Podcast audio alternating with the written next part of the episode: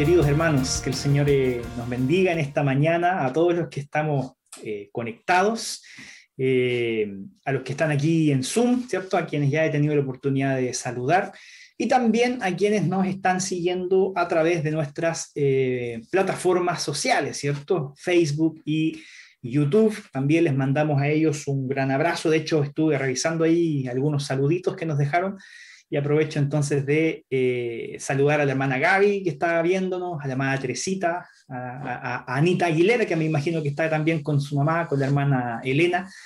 Eh, y de hecho, bueno, la hermana Gaby nos deja ahí un motivo de oración que yo ya puse en el chat para que los hermanos puedan eh, durante la semana también incorporarlo a sus oraciones.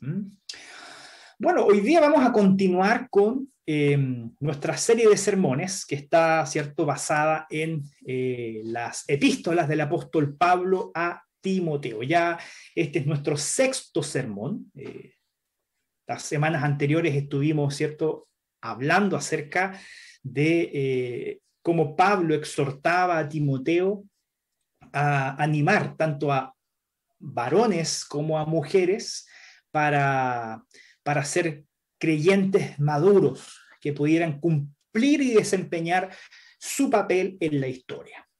Y hoy día, en particular, vamos a avanzar eh, en otra eh, dimensión etaria de la iglesia, ¿cierto? Que está relacionada con los jóvenes. Porque eh, Pablo, de alguna manera, le escribe a, a Timoteo siendo él muy joven, y vamos a explicar qué, significaba ser joven en aquella época. Un poco distinto a cómo nosotros lo vemos hoy día. Em, sin embargo, antes de entrar en ese detalle, eh, es muy curioso que nosotros entonces entendamos desde la perspectiva eh, histórica lo difícil que era ser joven en aquella época, tanto como lo es hoy día ser joven. Por ahí muchas veces hemos escuchado que eh, hoy día los tiempos son difíciles para los jóvenes, que hoy día las cosas se han, se han puesto adversas para los jóvenes. Y la verdad es que siempre ha sido así. Si vamos nosotros a la ciudad de Éfeso, en donde Timoteo pastoreaba y en donde él recibió estas cartas del apóstol Pablo, Dijimos que la ciudad de Éfeso estaba caracterizada, ¿cierto?, por ser un gran centro comercial, en donde había ciudad cosmopolita, que recibía a, muchas personas, había mucho intercambio eh, financiero, era una ciudad muy importante, y, por lo tanto también ahí eh, habían ciertos rasgos del consumismo. ¿ah? De, cómo el corazón de los hombres se vuelca hacia las posesiones, hacia el dinero, para que sea eso lo que nos define, sea eso lo que le da sentido, dirección o propósito a nuestra vida. Y también, además, había que sumarle a ese elemento en la ciudad de Éfeso este, esta adoración a, la diosa Diana, la diosa de la fertilidad, que eh, la, ciudad giraba no solamente en, términos religiosos, sino que también en términos sociales, en términos económicos, hacia la adoración de la diosa Diana, eh, manifestando precisamente esa característica que tenía esta diosa, que era la sensualidad. Entonces, hoy día, creo yo que el contexto en el cual se desarrolla la juventud es tan adverso como tal vez lo era en aquella época. Y por lo tanto, mucho de lo que nosotros vamos a descubrir a través del texto que vamos a leer y que tenía relación con lo que Pablo escribió en aquella época, le va a ser muy útil no solo a nuestros jóvenes que hoy día nos están escuchando y que están conectados aquí, sino que también vamos a poder eh, aplicar esto a, todos, ¿cierto? También a los que son, a, los que son más adultos. Y de hecho, eh, eso me propongo que nosotros hagamos. ¿ah? Eh, en este texto podemos analizarlo en estas tres, en estas tres perspectivas. Primero, eh, es Pablo escribiéndole a Timoteo como un joven pastor. Por lo tanto, este texto habla acerca de la expectativa que Pablo pone acerca de, los pastores. ¿sí? Así que probablemente ahí eh, vamos a encontrar algunos elementos que están asociados al ministerio pastoral. Pero además, se manifiesta una, una paradoja respecto de los jóvenes. ¿Por qué? Porque el título de este sermón, como usted lo puede estar viendo ahí en su, en su pantalla, es que Pablo llama a los jóvenes a ser modelos, a ser modelos. Y vamos a leer después ese texto que está en el capítulo 4, del verso 11 al 16. Pero el apóstol Pablo invita a Timoteo, siendo él joven, a ser un modelo, a ser un referente para los demás. ¿Y por qué yo me refiero a que en esto existe una paradoja, ¿cierto? Ahí en el punto B, la paradoja respecto de los jóvenes. Y, la respuesta es muy sencilla, porque usualmente nosotros no usamos a los jóvenes como referentes. si queremos buscar ejemplos de personas, usualmente no destacamos a los jóvenes, porque pareciera ser que los jóvenes están asociados principalmente a eh, actos temerarios irresponsables, en la etapa en donde están recién adquiriendo conocimiento, sabiduría, y que finalmente alguien se transforma en un modelo cuando ya se convierte en una persona adulta. O sea, existe una, una, paradoja. El apóstol Pablo llama a los jóvenes a ser modelos cuando usualmente para nosotros los jóvenes no son puestos como ejemplo para los demás. Y es por eso que también entonces llegamos a este tercer elemento que vamos a ver que también está presente en el texto, que es también un desafío para todos los cristianos, un desafío para todos los cristianos. Así que vamos a obtener varios elementos que están asociados también a la vida espiritual de todos nosotros, eh, queridos hermanos. Así que no se preocupen, no les voy a hablar solamente a los jóvenes, probablemente me enfoque un poquito más en ellos, porque la Biblia lo hace, ah, pero también vamos a extraer algunos elementos para todos aquellos que eh, no se sienten tan jóvenes o eh, no creen ser tan jóvenes como lo eran hace algunos años atrás. Bien, así que vamos a leer el texto. Vamos a leer el texto. Yo le pido que usted ponga atención ahí en su pantalla. Va a aparecer proyectado este, esta porción bíblica que dice así. Esto manda y enseña. Ninguno tenga en poco tu juventud, sino sé ejemplo de los creyentes en palabra, conducta, amor, espíritu, fe y pureza. Entre tanto que voy, ocúpate en la lectura, la exhortación y la enseñanza. No descuides el don que hay en ti, que te fue dado mediante profecía por la imposición de las manos del presbiterio. Ocúpate en estas cosas, permanece en ellas, para que tu aprovechamiento sea manifiesto a todos. Ten cuidado de ti mismo y de la doctrina. Persiste en ello, pues haciendo esto te salvarás a ti mismo y a los que te oyeren. Un, elemento introductorio que me parece súper importante destacar es que en esta porción bíblica, yo no sé si usted se dio cuenta, pero yo destaqué en negrita, eso, eso no está destacado originalmente en la Biblia, es un énfasis personal, pero yo destaqué a 10 verbos en el texto que están en el modo imperativo. 10 verbos que están en el modo imperativo. Ah, ¿Qué significa esto? Esto es algo, primero, esto es algo muy inusual en la Biblia. En la Biblia constantemente hay verbos imperativos. Los verbos imperativos ah, expresan órdenes, expresan urgencia, expresan énfasis. Pero no es muy usual que en seis versículos se escriban diez verbos en el modo imperativo. Entonces, para que usted lo entienda de una manera un poquito más, más, más coloquial, ¿cierto? Es como es como si el apóstol Pablo hubiese estado escribiendo esta porción bíblica con una metralleta en la mano. Porque él quería ser muy enfático con Timoteo, él quería, él quería eh, transmitir urgencia, él quería transmitir necesidad, él quería persuadir no solamente a Timoteo, sino que a través de Timoteo a todos los jóvenes, ya sea hombres o mujeres, para que en ellos fuese posible una verdadera transformación. Es por eso que además estos 10 imperativos están agrupados de dos en dos.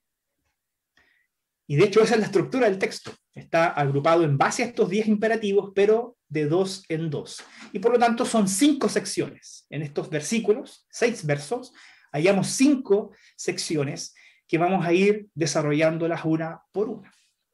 Y la primera, la primera de ellas es la que usted puede ver ahora en su pantalla el apóstol Pablo en el verso 11 escribe, esto manda y enseña. ¿Qué significa esto de, mandar y enseñar? Eh, el apóstol Pablo está desafiando a Timoteo a que él asuma posición, que fue lo que conversamos en el primer sermón de esta serie. ¿ah? Delante de eh, el pluralismo que existe en nuestro entorno, delante de ah, las distintas alternativas que se nos son presentadas para vivir, muchas de ellas eh, caracterizadas por, eh, por, falsedades, por mentiras o por, o por, promesas vacías, el apóstol Pablo desafía a Timoteo a asumir una posición, abrazar el Evangelio de manera total, abrazar el Evangelio de manera completa y ser consecuente con la vida en el Evangelio. Eso, que fue aquello que eh, Pablo desafió a Timoteo a que abrazara el Evangelio total, es lo que ahora le dice, asume tu posición y manda y enseña a que también los demás vivan el Evangelio de manera total. A eso se refiere con la palabra manda. Porque la palabra manda en este texto es un, es un término militar. Y es cuando se entrega una orden a una persona, pero que es una orden que viene de alguien que es superior. Interesante este, este concepto. La orden no proviene del mensajero, sino que la orden proviene de aquel que está en la cabeza, del comandante, del general, qué sé yo, de la persona que manda. Yo sencillamente soy alguien que tengo que entregar la orden. Y, efectivamente eso es lo que hemos sido también nosotros llamados, y es, esa era la vocación y el ministerio de Timoteo. Lo que él había aprendido, lo que él le había sido enseñado debía ser transmitido también a, las, a los demás, a quienes eran, eh, en, el caso de él, las ovejas de la iglesia que él pastoreaba. Y es por eso que esta orden no, es sencillamente la imposición de algo, por eso añade el, segundo versículo, perdón, el segundo verbo, en imperativo, enseña, manda y enseña. Es decir, repite constantemente los mandamientos, esta orden que proviene de, alguien que está más arriba, ¿cierto? Que es el Señor, que tú recibiste, enséñala, repítela, ponla en la mente y en el corazón de los hermanos para que no, no la olviden. Y eso es finalmente entonces lo que el apóstol Pablo está desafiando a Timoteo. A que este conjunto de principios, este conjunto de valores que él había adquirido eh, en el reino de Dios, él los podía transmitir a quienes estaban, ¿cierto?, eh, siendo parte de la iglesia allí en Éfeso. Que él asumiera la posición de vivir el Evangelio de manera total y que invitara a otros a vivir también el Evangelio de manera total. Y es, ciertamente ese es un gran desafío para nosotros que somos pastores jóvenes. Yo, por supuesto, que me voy a incluir en eso. Eh, yo le dije, íbamos a hablar de los jóvenes, de los pastores, de los adultos. Aquí en este texto hay muchas aplicaciones, y en particular esta. Ah, yo reflexionaba respecto de, eh, de, de mi propia labor y de mi propio ministerio, y de lo importante que es no olvidar que la enseñanza no está, no está sustentada meramente en la función intelectual de estudiar, entender y transmitir lo que la Biblia dice, sino que es comprender que aquello que el Señor está demandando de mí y demandando de cada uno de ustedes a través de las predicaciones dominicales que ustedes escuchan del pastor Diego, son órdenes, son principios, son desafíos que provienen de la misma boca de Dios. Nunca debemos olvidar eso. Usted puede estar más o menos de acuerdo conmigo, yo le puedo caer más o menos bien, pero nunca olvide Nunca olvide que mientras esta iglesia permanezca fiel a la palabra de Dios, cada mensaje que sea predicado será un mensaje que proviene de la boca de Dios. Y eso es algo que, aunque el mensajero sea malo, necesita ser obedecido y practicado en la vida. Esto debemos mandar y enseñar, asumir mi posición y que usted asuma también una posición de abrazar el Evangelio de manera total. Pero no se queda ahí solamente el apóstol Pablo. Va a ocupar otros dos imperativos para referirse a un segundo elemento, asociado también a Timoteo como un joven pastor. Y le dice, tienes que ser una referencia. Sé referencia. Y aquí está este famoso texto que muchos de nosotros sabemos y conocemos. Ninguno tenga en poco tu juventud sino sé ejemplo, ahí está el otro imperativo, de los creyentes en palabra, conducta, amor, espíritu, fe y pureza.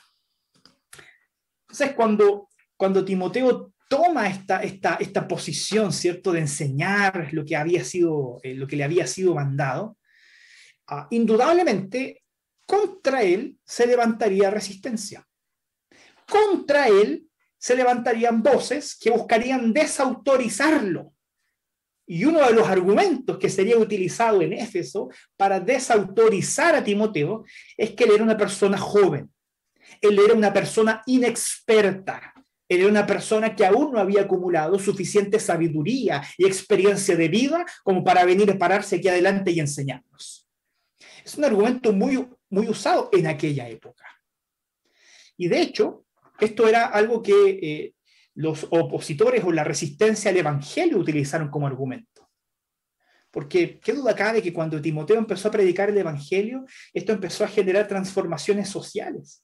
Esto empezó incluso a, generar transformaciones económicas. Si nosotros vamos al libro de los Hechos, tal vez usted recuerda esta historia, cuando Pablo predicó en Éfeso, los artesanos que vivían de eh, vender estatuas de la diosa Diana, eh, empezaron a ver que la gente empezó a convertirse y que su negocio empezó, se empezó a ir a, a tierra. Entonces ellos alborotaron la ciudad para perseguir al apóstol Pablo. Y si lo hicieron con el apóstol Pablo, no le quepa duda alguna que Timoteo también tuvo que enfrentarse a ese tipo de, eh, de resistencia, a ese tipo de oposición. Y esa oposición no solamente venía desde eh, desde el exterior, sino que probablemente también dentro de su propia comunidad se empezaron a levantar voces que decían, oye, Timoteo es muy joven, Timoteo es una persona inexperta. Y esto está asociado también a una discusión que existía en aquella época respecto de cuándo una persona estaba en condiciones de eh, enseñar. Y eh, había cierta discusión entre los rabís de la, sinagoga en aquella época, eh, y algunos maestros de la sinagoga decían que un joven solamente podía comenzar a enseñar a partir de los 30 años. cumpliendo 30 años, una persona puede comenzar a enseñar. Porque ya a partir de esa edad Ah, se podía comenzar no solamente a asumir responsabilidades, sino que también se conseguía el discernimiento para enseñar. Sin embargo, existían otros maestros en aquella época que consideraban que la edad en la que una persona podía comenzar a enseñar porque había ganado suficiente experiencia y discernimiento no eran los 30, sino que eran los 40 años. Y había cierta controversia respecto de esto, ¿cierto? ¿Cuál legítimo era? Eh, que Timoteo entonces enseñara, siendo que lo que nosotros vemos desde la perspectiva eh, actual, y esto está corroborado por la mayoría de los comentaristas, Timoteo estaba más o menos en esa franja de los 30 y los 40, estaba como en ese limbo, entre comillas, ¿cierto? Entre algunos que lo autorizaban a enseñar y otros que consideraban que él era muy joven para enseñar. Entonces, Pablo le dice a Timoteo que él le debe responder a quienes lo critican. Tú le debes responder a quienes te están criticando y te están desautorizando meramente por causa de tu edad. Pero lo interesante es que el apóstol Pablo no le dice que vaya y, los confronte verbalmente. No sé si se dio cuenta de ese detalle. No tiene que ver con ir y eh, solamente confrontarlos verbalmente, sino que el texto dice, ¿cierto?, que ninguno debía tener en poco su juventud, sino que debía ser ejemplo. Es decir, que él debía responder a la oposición, manifestando en su vida o siendo un modelo para otros en que en palabra, en conducta, en amor, espíritu, fe y pureza. Entonces, fíjese lo interesante de este segundo elemento el Señor también le está pidiendo a los jóvenes que ellos se conviertan en referentes para otros. Y este es un llamado a todos nosotros, queridos hermanos. ¿De qué les voy a hablar? Sí, más específicamente a quienes, a quienes son jóvenes, porque muchas veces por causa de la juventud nos justificamos y creemos que estamos autorizados a cometer todos los errores que podamos o todos los errores que sea posible cometer sencillamente por el hecho de ser jóvenes. Y nosotros vamos a la Biblia y la Biblia nos dice que debemos aprovechar nuestra juventud, pero sabiendo, y lo dice Eclesiastés, que de todas las decisiones que tomemos en este tiempo y de todas las cosas que hagamos en este tiempo, tendremos que dar cuentas en el futuro. Y va a llegar el día en que vamos a decir, no tengo en ellos contentamiento. ¿Se acuerda de ese texto? Porque lo que yo decidí cuando era joven me trajo consecuencias nefastas en mi presente. Es por eso que el apóstol Pablo está desafiándonos. Y a través de Timoteo nos está diciendo, ah, está bien, si los jóvenes tienen que crecer, tienen que madurar, tienen cosas que aprender, sin embargo, no debe ser una excusa para no querer buscar la madurez. no, no ser una excusa para decir, ah, déjenme cometer mis propios errores. Si yo quiero, voy y hago lo, y que quiero un rato, total, yo tengo que vivir mi vida. Cuando nosotros tenemos la palabra del Señor que nos anuncia, nos enseña qué camino debemos utilizar. Si los jóvenes aprendieran a amar y abrazar el Evangelio de Cristo Jesús, no les quepa duda alguna que podrían tomar muchas mejores decisiones y evitarse muchos problemas y muchas malas decisiones en esa etapa de la vida. Y eso es lo que el apóstol Pablo hoy día está desafiando a no solamente Timoteo en aquella época, sino que también a mis queridos jóvenes que están conectados en Zoom, en Facebook o en YouTube. No, no utilices más tu juventud como una excusa para decir, tengo tiempo para equivocarme. Madura, crece, abraza el Evangelio, porque en ello tú encontrarás un camino que traerá bendición y sobre el cual después en tu posteridad podrás decir, yo sí tengo alegría, sí tengo contentamiento en mi juventud, porque el Señor estuvo conmigo. En palabra, en lo que enseñas, en conducta, en lo que vives, en amor, amando al prójimo, en fe, relacionándote con Dios y en pureza. Y no te quepa duda alguna, y lo voy a decir tal cual lo dice la Biblia. Cuando habla de pureza, no solamente habla de santidad de vida, también habla de pureza sexual. Y se refiere a pureza sexual, a conservar la santidad también, no solamente en nuestra mente y en nuestro corazón, sino que también en nuestro cuerpo. Pablo utiliza otros dos versos para avanzar hacia un tercer elemento. Desafía a Timoteo a asumir posición, a ser un referente y en tercer lugar a que él busque convergencia. Esta palabra es interesante, la encontré muy, eh, muy apropiada a propósito de una serie de sermones que tuvimos hace un tiempo atrás. No sé si ustedes recuerdan esa serie que se llamó Árbol Genealógico. Y a través de la Biblia fuimos eh, explorando cuál era el propósito que Dios tenía para cada etapa de nuestra vida. Y cuando hablamos sobre la, etapa de la juventud, hablamos de la etapa de la convergencia. ¿Y qué es esto de buscar la convergencia? Mire lo que dice el texto en el verso 13. Entre tanto que voy, ocúpate en la lectura. Ocúpate en la lectura, la exhortación y la enseñanza. No descuides el don que hay en ti, que te fue dado mediante profecía, con la imposición de manos del presbítero. Lo que nosotros dijimos en aquella serie de, del árbol genealógico y hablamos sobre la juventud, es que la juventud es una época en la que se abren muchas puertas. La juventud es una época en la que se abren muchas opciones, ¿cierto? ¿A qué voy a estudiar? ¿A dónde voy a trabajar? ¿Dónde voy a vivir? ¿Con quién me voy a casar? ¿Me voy al extranjero? ¿Me quedo en Chile? Etcétera. Hay, hay, hay formas y formas muy diferentes de vivir la vida que comienzan desde decisiones que se toman en la juventud. Pero ojo, rápidamente los jóvenes deben empezar a tomar decisiones en sus vidas porque si no toman decisiones en sus vidas, el tiempo se les pasa rápidamente. Entonces, llegamos a la conclusión de que la madurez se logra con la convergencia, y me refiero con convergencia a lograr asentarte en la vida y comprometerte con las decisiones que tomaste y crecer en ellas y avanzar en ellas, si es que las tomaste en el Señor aún más. Esa es la razón por la que muchos adultos no terminan de sentar cabeza, porque siguen viviendo como eternos adolescentes, siguen viviendo como eternos jóvenes que no han convergido, no son, no son convergentes en su vida, no se comprometen con sus decisiones, no, no se asientan en la vida. Prueban de todo, pero no dejan marca en la vida. Experimentan muchas cosas, pero no construyen un legado. El desafío de la juventud es, y presten mucha atención en esto, comenzar a hacer menos cosas, pero las menos cosas hacerlas con mayor profundidad. Hacer menos cosas, pero las que se hagan, que se hagan con mayor profundidad, con más relevancia, con más impacto. Eso es lo que dice el texto, porque el texto dice ocúpate y el verbo en imperativo ocúpate puede ser traducido también como concéntrate.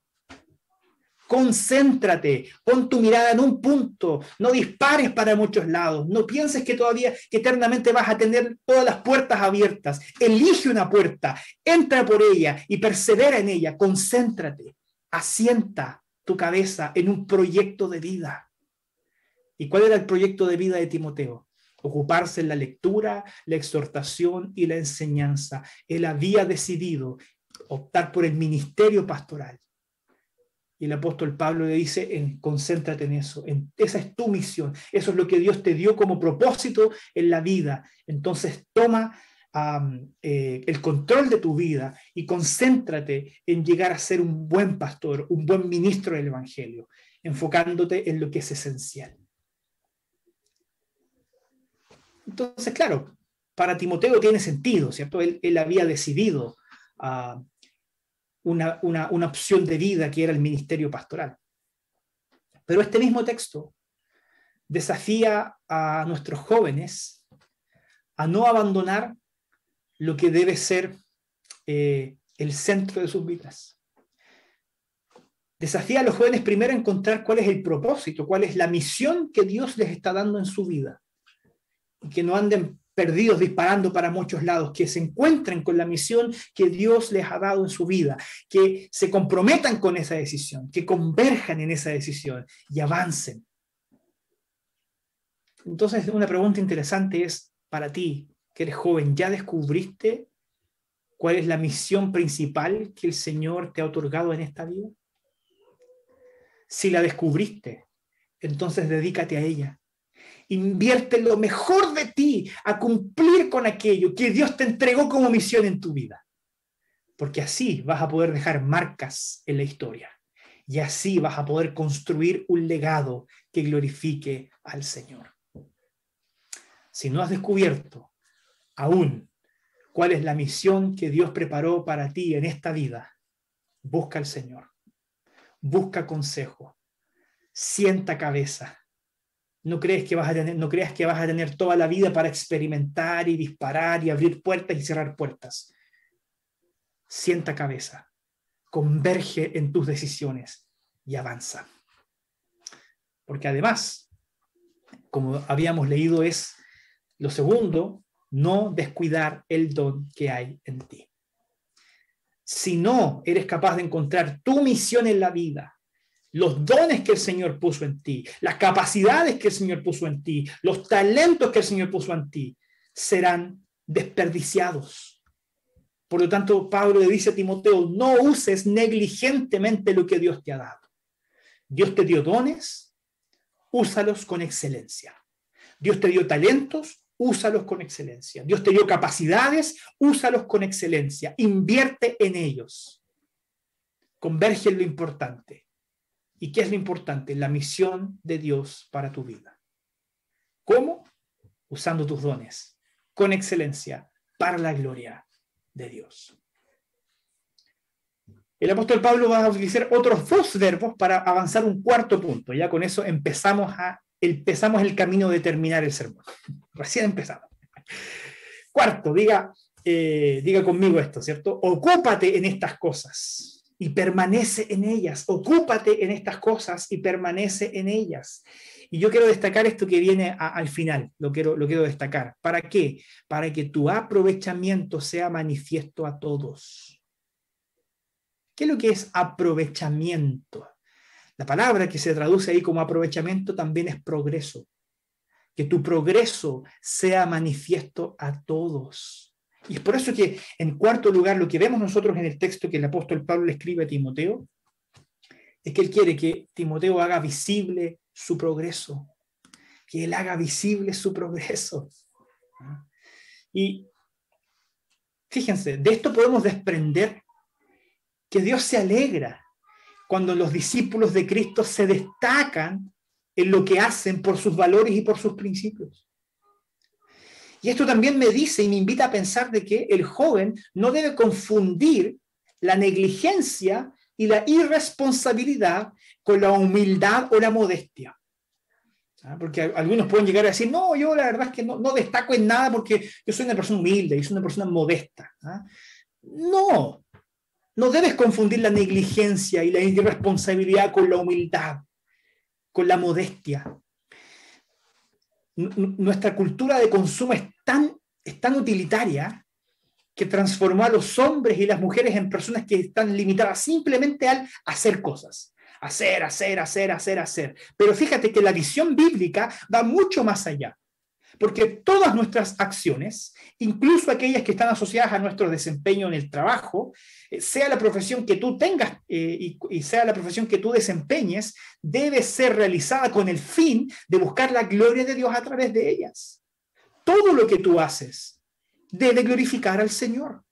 Sea que trabajes, sea que estudies, o incluso, sea que no hagas nada, tu vida igual debe glorificar al Señor. Por lo tanto, debemos desprendernos de este modelo tan consumista y utilitario de las personas, que fuimos creados solamente para hacer o producir, y comprender que en realidad tenemos una vocación en la vida, y esa vocación es buscar la gloria de Dios en todo lo que hago. Y en cualquier, cualquiera sea la labor que yo desempeño, cualquiera que sea la misión que Dios me dio en la vida, a través de ella debo glorificar al Señor y por lo tanto debo hacer visible y debo hacer notar a los demás el progreso que yo tengo en eso.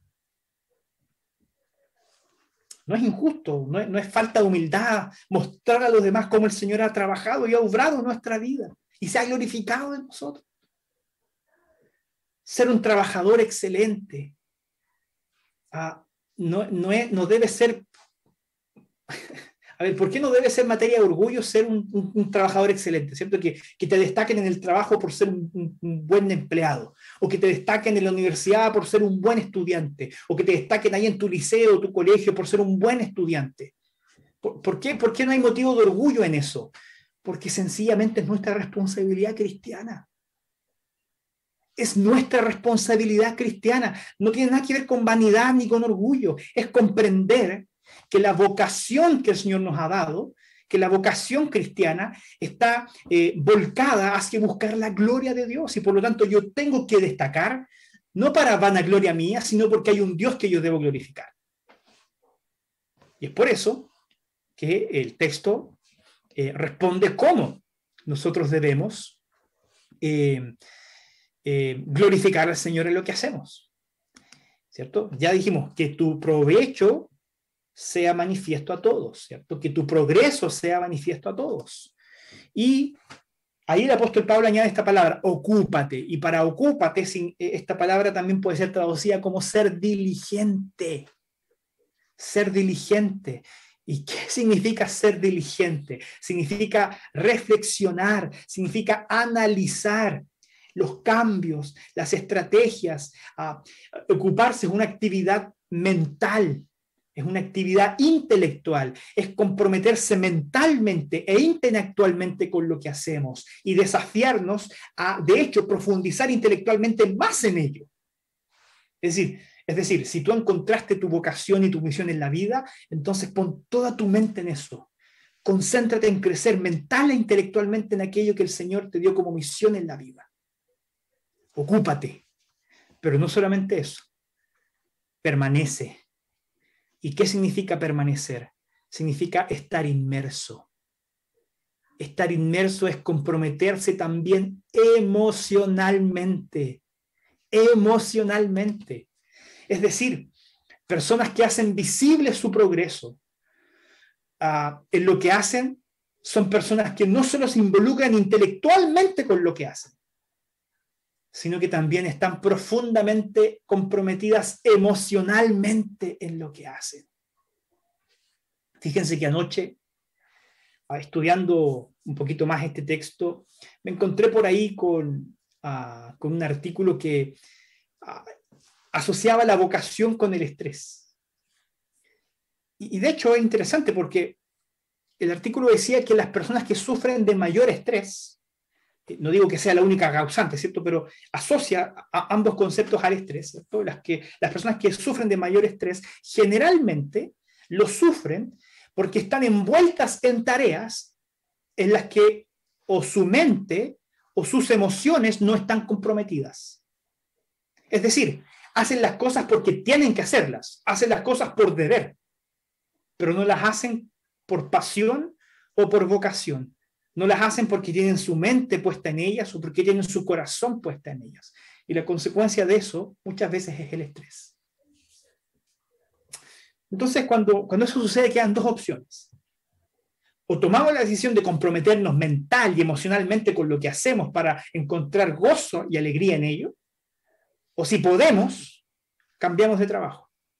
O si podemos, buscamos la misión de Dios para nuestra vida a través de una vocación en la que sí nos podamos comprometer de manera intelectual y emocional, en la que sí nos podamos ocupar y permanecer en eso, y perseverar en eso. Quienes no logran comprometerse intelectualmente y emocionalmente con lo que hacen, por lo general, son las personas que no consiguen alcanzar progreso visible en sus vidas. Son ellas las que no consiguen alcanzar progreso visible en sus vidas. Y por último, los últimos dos versos que el apóstol Pablo señala en este texto que nosotros leímos. Cuídate y persevera Ten cuidado de ti mismo y de la doctrina.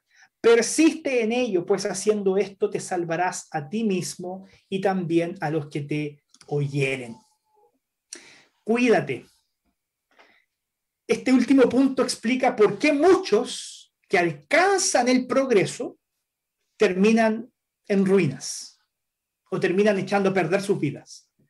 Y la razón de ello es que tales personas no cuidaron su corazón se involucraron mental y emocionalmente en sus proyectos, pero sin embargo no se cuidaron y fueron como aquellos a los cuales Jesús les dijo que queriendo ganar el mundo entero, perdieron su propia vida.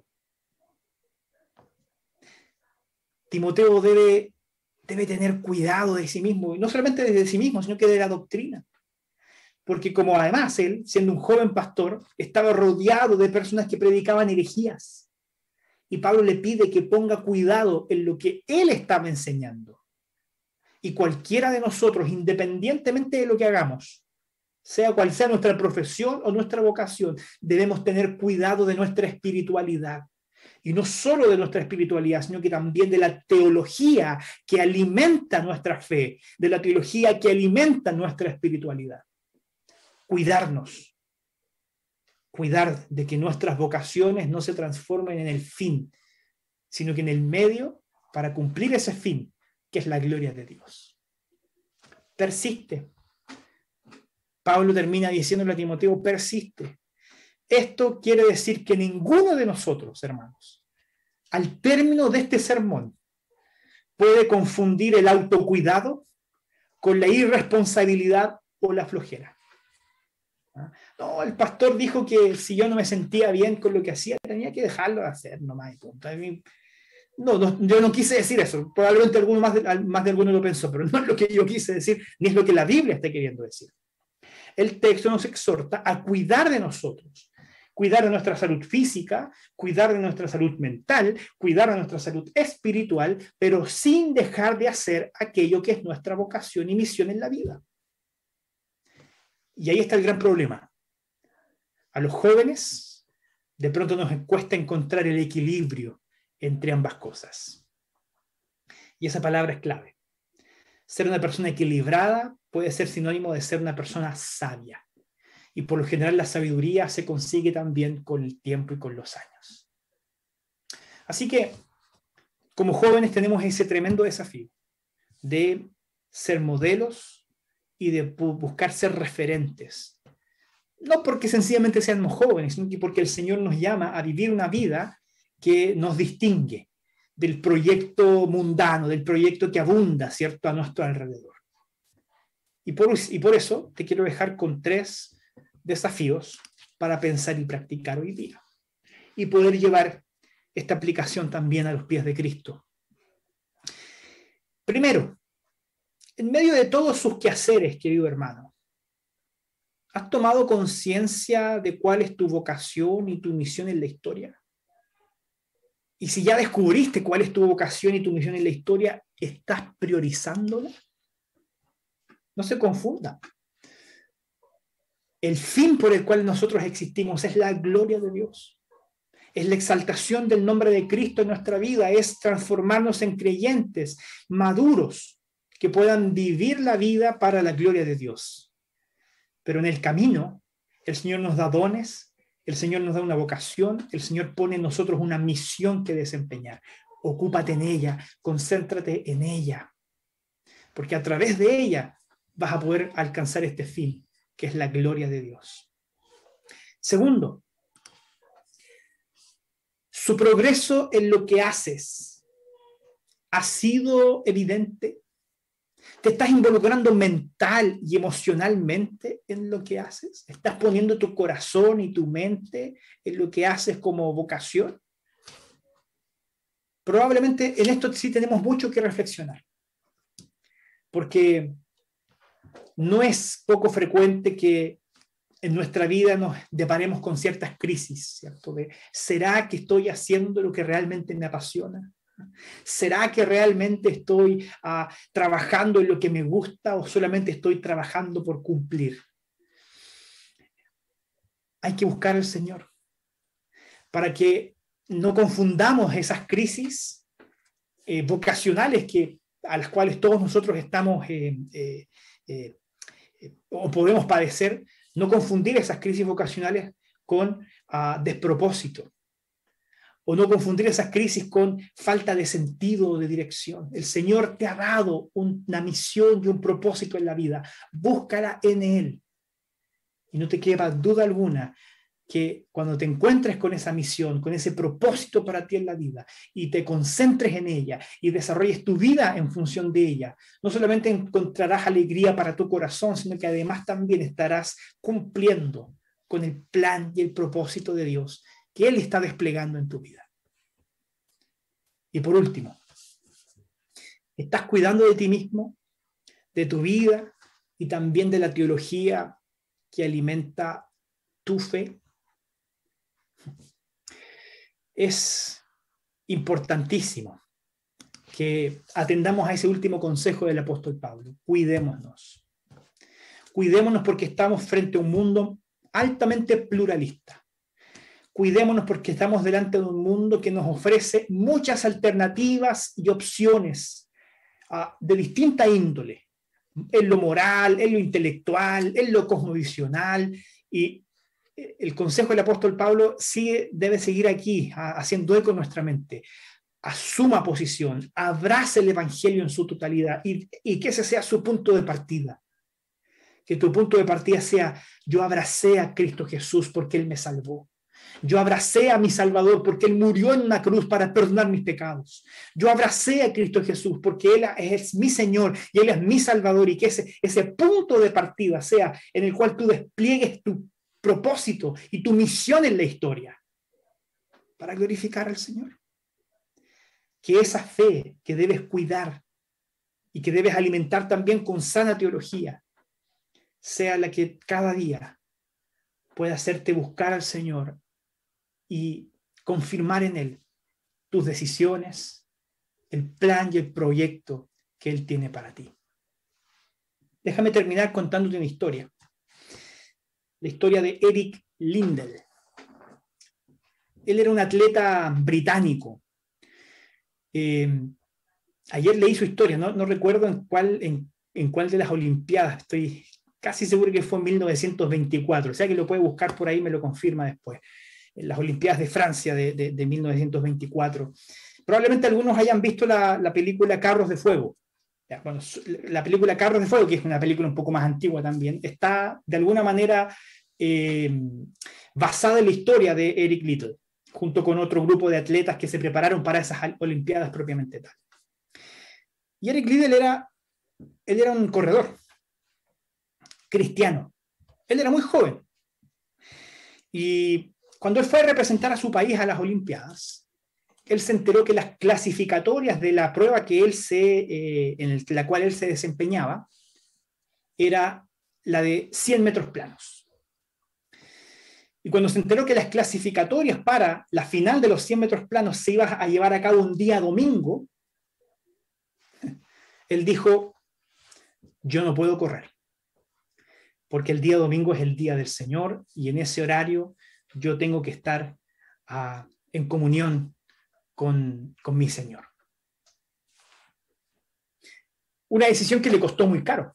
Él no participó en las rondas clasificatorias y eh, no pudo, por lo tanto, correr su especialidad que era los 100 metros planos.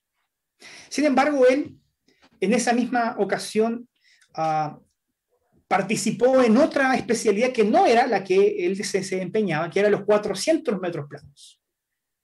Las rondas clasificatorias y la final eran durante la semana, así que él dijo, ok, voy a participar. Corrió las rondas clasificatorias y logró meterse en la final. Y el día de la final de los 400 metros planos, Eric Liddell es recordado hasta el día de hoy como eh, un atleta que logró romper en una carrera que no era su especialidad el récord olímpico. No solamente ganó medalla de oro para él y para su país, sino que también además se quedó con un récord olímpico. En sus memorias, él ah, abiertamente declara su espiritualidad, abiertamente declara su relación con el Señor y en sus memorias él escribió algo muy interesante. Una vez su hermana le preguntó a Eric Liddell por qué él corría. ¿Por qué tú corres? Y en su diario, él dejó escrito lo siguiente. Cierta vez mi hermana me preguntó ah, por qué yo corría. He pensado mucho en esa respuesta y no he podido llegar a una conclusión diferente que esta.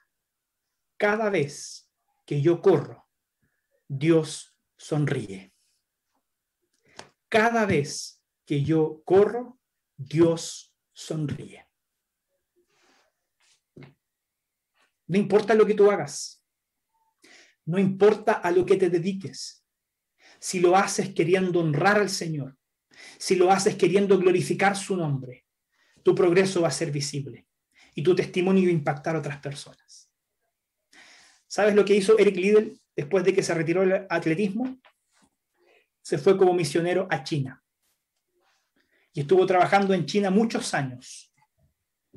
Y él murió como misionero en China cuando Japón le declaró la, guerra a China y hubo enfrentamientos, él, a pesar de que la embajada británica le pidió que se devolviera a su país, él dijo, yo no me voy, yo me quedo predicando el Evangelio. Él fue tomado preso y falleció en un campo de eh, concentración de soldados presos.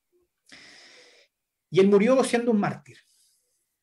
Él murió predicando el Evangelio y él vivió una vida para la gloria de Dios, ya sea corriendo, los 100 o 400 metros planos, o ya sea siendo misionero en China.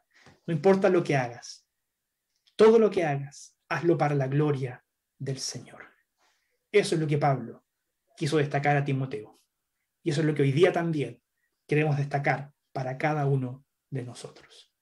Permítame orar y pedir al Señor que Él ponga en nosotros ese deseo de ser jóvenes modelos, de ser personas que por sus actitudes, por sus principios y valores, sean y marquen la diferencia en un mundo cada vez más pluralista, con menos, con menos eh, eh, referentes, con, ah, con menos futuro tal vez. Te invito a orar. Señor, yo te agradezco por tu bondad, por tu amor, por tu misericordia y por cómo tú a través de tu palabra no dejas de instruirnos, de remecer, Señor, nuestros corazones y de alimentarnos con, con tu palabra para que seamos discípulos comprometidos con ella y de esa forma marquemos la diferencia donde quiera que nosotros estemos. Señor, yo quiero pedirte que tú ahora bendigas a mis queridos hermanos jóvenes para que ellos hagan eco, Señor, de lo que han escuchado. Que sean jóvenes que abracen el Evangelio de manera total, que abracen la fe en Cristo Jesús como el fundamento de sus vidas y que sobre ese fundamento construyan y vayan tomando también, Señor, las decisiones que traigan bendición sobre ellos. Señor, manifiéstales tu propósito, tu misión para sus vidas, para que estos jóvenes puedan concentrarse en ello. Y en ello, Señor, buscar la gloria de tu nombre, independientemente de lo que sea que los llamaste a hacer, Señor, que en ello ellos busquen la gloria de tu nombre, para ser modelos, para ser referentes, para marcar la diferencia y cambiar, Señor, las estructuras de nuestra cultura, de nuestra sociedad, que hoy día, Señor, están orientadas hacia la pérdida de los valores absolutos. Señor, bendice también a mis hermanos que son más adultos, que ya han avanzado en edad, Señor, para que también, independientemente, Señor, de la edad que ellos tengan, puedan comprometerse con lo que tú les has dado a hacer. Que puedan poner su mente y su pasión también en lo que ellos hacen, sabiendo, Padre, que esa vocación también ha sido dada por ti para que en ella glorifiquemos tu nombre y podamos bendecir a otros. Señor, también te pido por todos quienes somos jóvenes pastores, porque esta labor, Señor, ah, que demanda ciertamente de responsabilidad, de sabiduría, que son cosas que a veces a los jóvenes nos hacen falta. Padre, capacítanos mediante tu Espíritu Santo para desempeñarnos en esto, a fin, Señor, de que tu gloria también brille sobre nosotros y que en eso tu iglesia, Señor, la grey de Cristo Jesús pueda ser edificada y alimentada, Señor. Padre, gracias por tu amor, gracias por tu misericordia. Cuida de nosotros y bendícenos en el nombre de Jesús. Amén.